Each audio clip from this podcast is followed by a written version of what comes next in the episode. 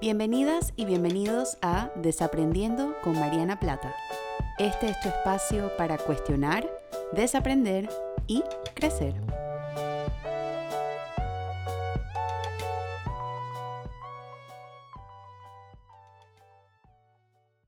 Hola a todas y a todos, bienvenidos a un nuevo episodio de Desaprendiendo.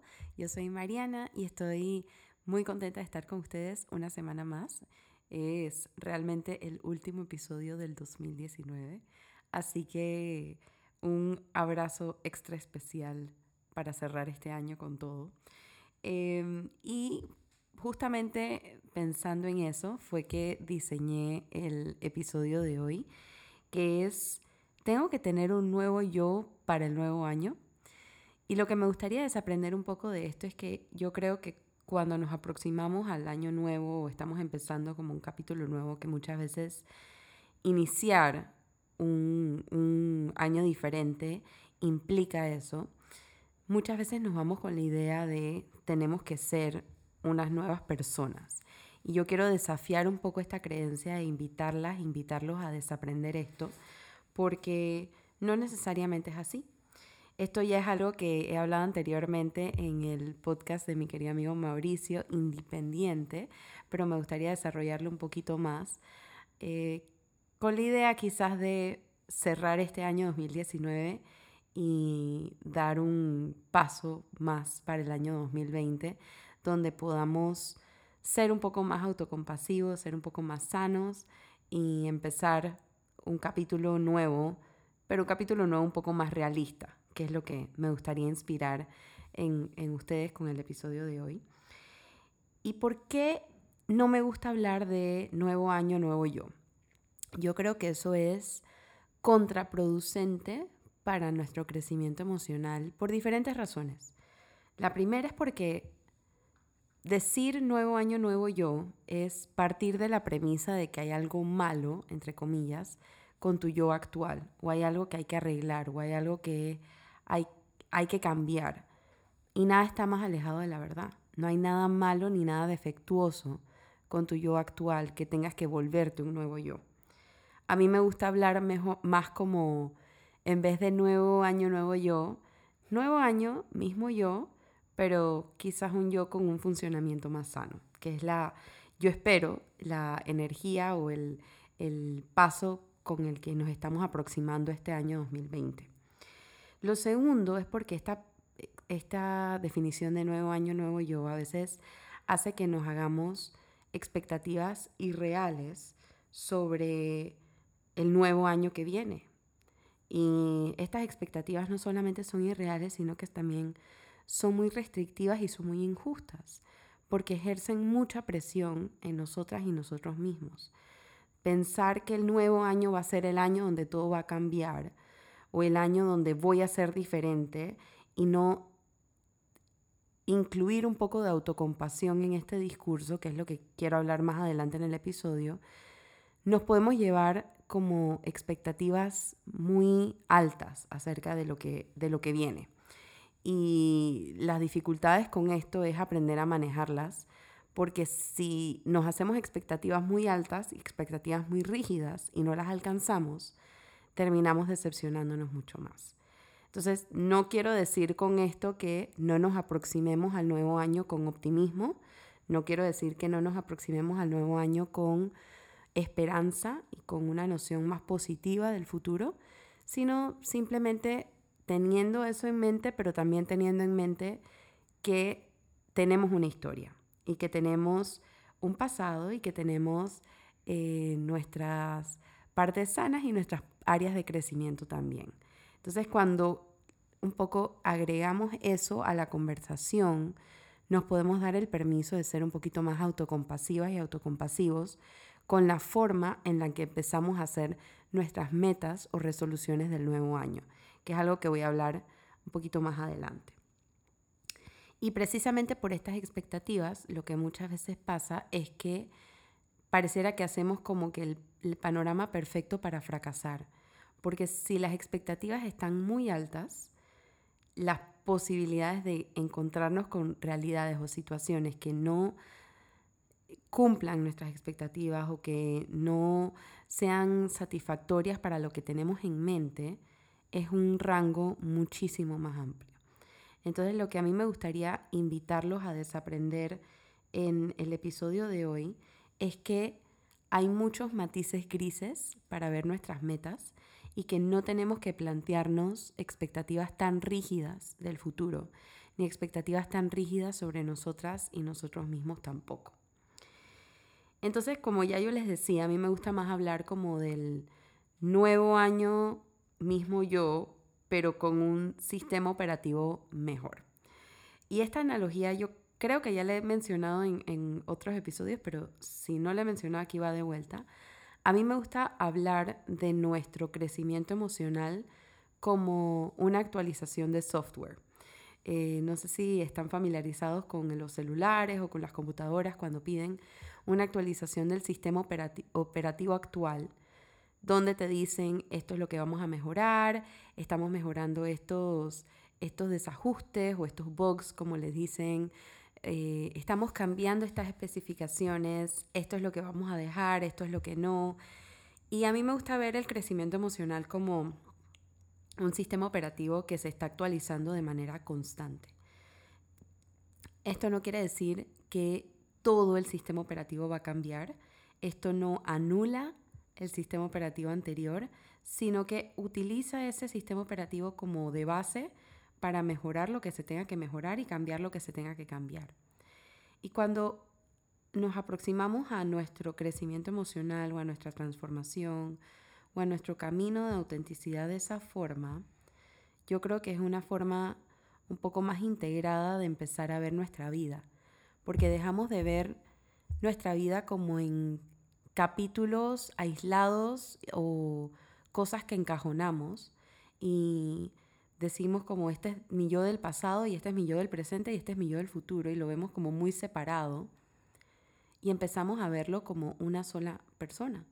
Una persona que tiene un pasado, que está viviendo un presente para construir un futuro, pero es la misma persona.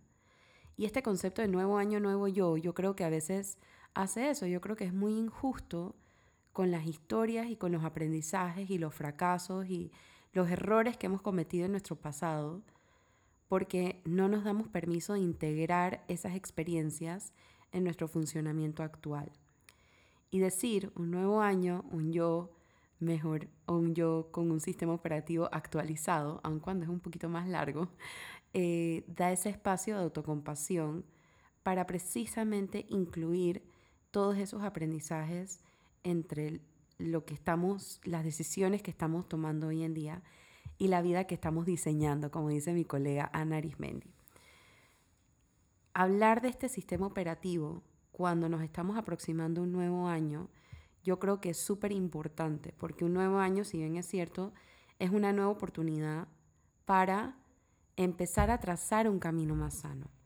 Entonces, cuando entramos en, esta, en este nuevo periodo, con esa perspectiva o esa mirada acerca de qué es lo que podemos hacer para llevar vidas más sanas, vidas más honestas, vidas más emocionalmente maduras, cómo establecemos límites, cómo estamos expresando nuestras necesidades, cómo nos estamos comunicando, o sea, todas estas preguntas, ser autocuriosas y autocuriosos sobre lo que ha funcionado en nuestro pasado, sobre lo que está funcionando en nuestro presente y sobre lo que queremos que funcione en nuestro futuro, es precisamente lo que nos va a permitir tomar las decisiones que tengamos que tomar para empezar a refinar o a mejorar ese sistema operativo, para empezar a actualizarlo.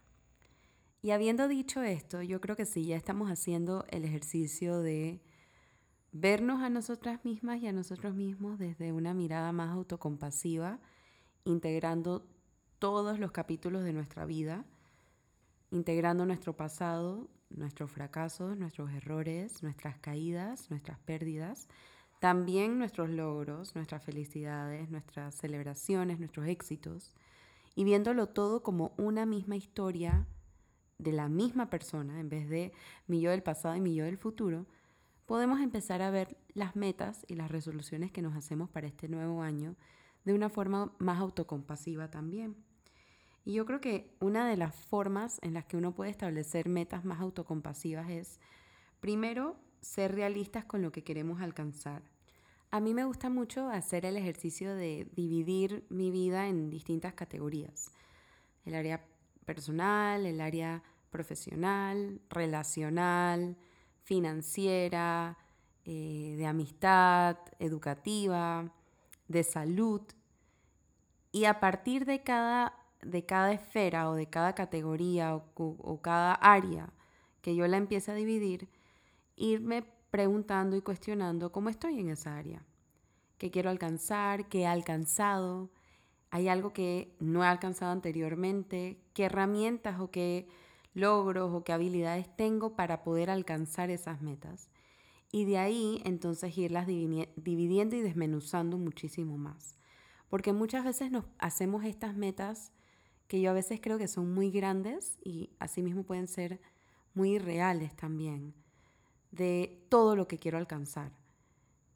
Cuando nos damos el permiso de curiosear un poco sobre lo que hemos logrado y hacia dónde queremos ir, entonces podemos empezar a jugar con el camino que queremos trazar para llegar a esa meta, para llegar a ese objetivo, para llegar a esa resolución de año nuevo.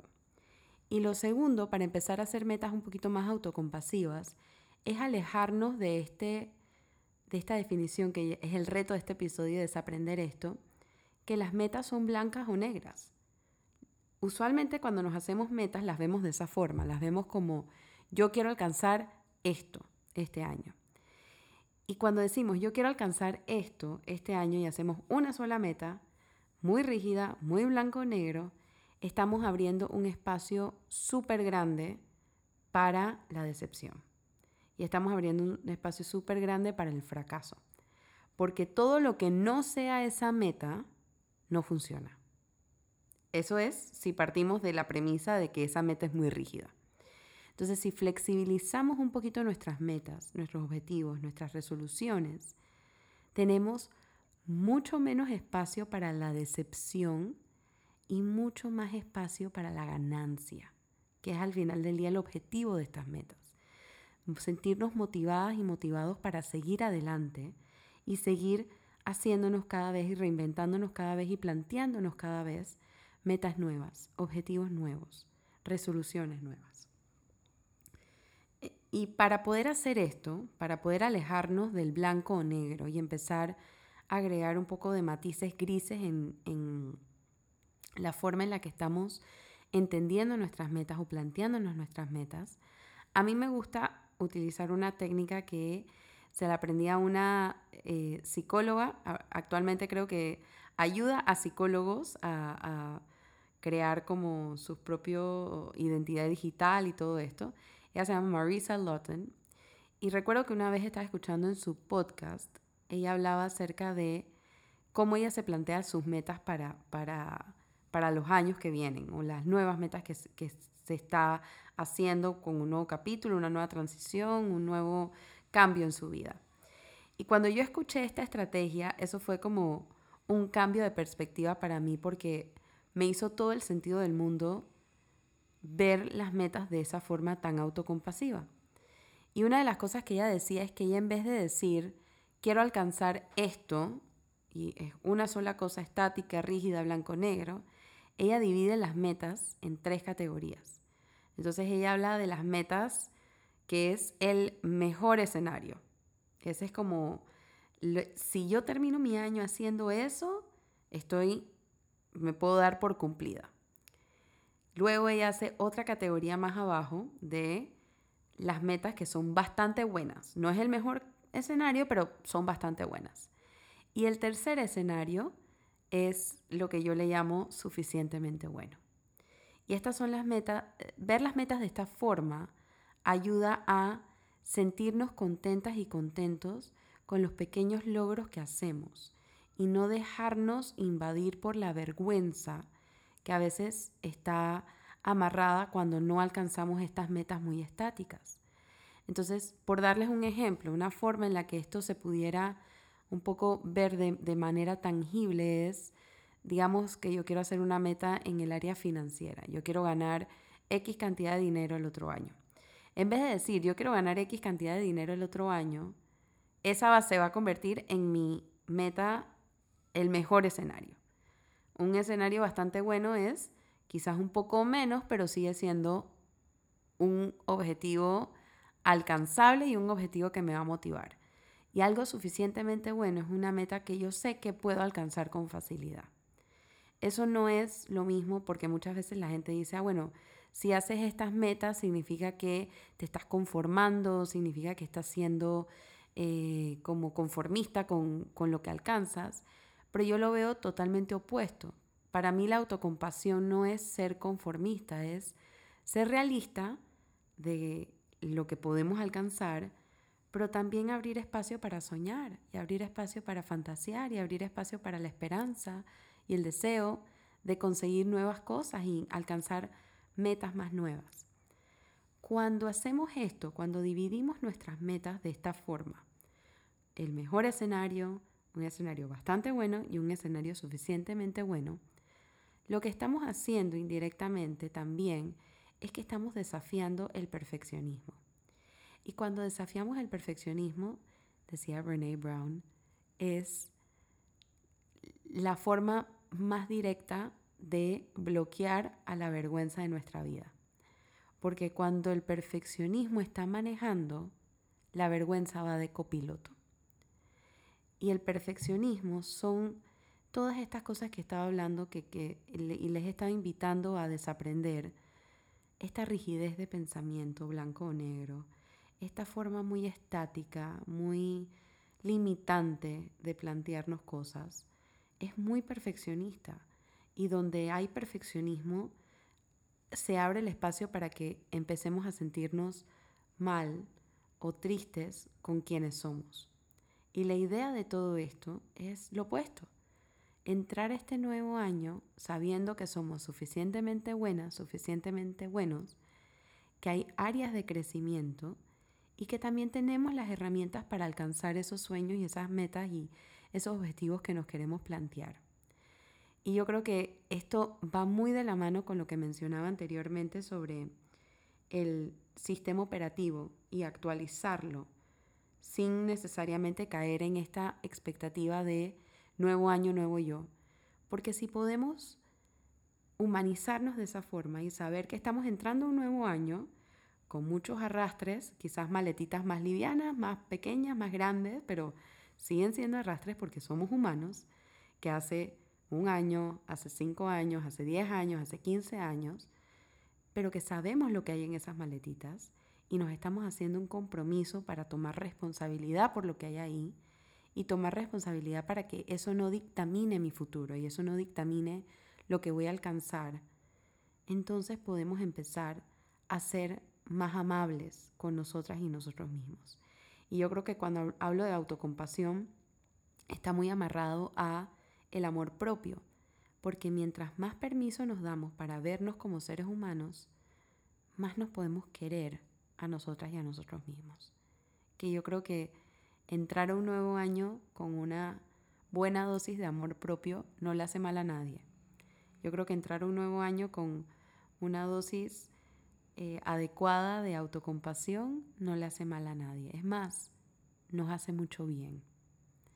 Y abrir este nuevo capítulo con esa perspectiva, con esa perspectiva de que no tienes que tener un nuevo yo para este nuevo año, de que tu yo actual es suficientemente bueno y es, vale la pena seguir trabajando en ese yo y tienes un sentido de pertenencia por el simple hecho de existir y mereces ser amada y mereces ser amado por el simple hecho de existir, es más que suficiente. Así que espero que este episodio haya ayudado si tenías dudas acerca de cómo plantearte este nuevo año o cómo entrar este nuevo año porque creo que son preguntas que vale la pena hacernos.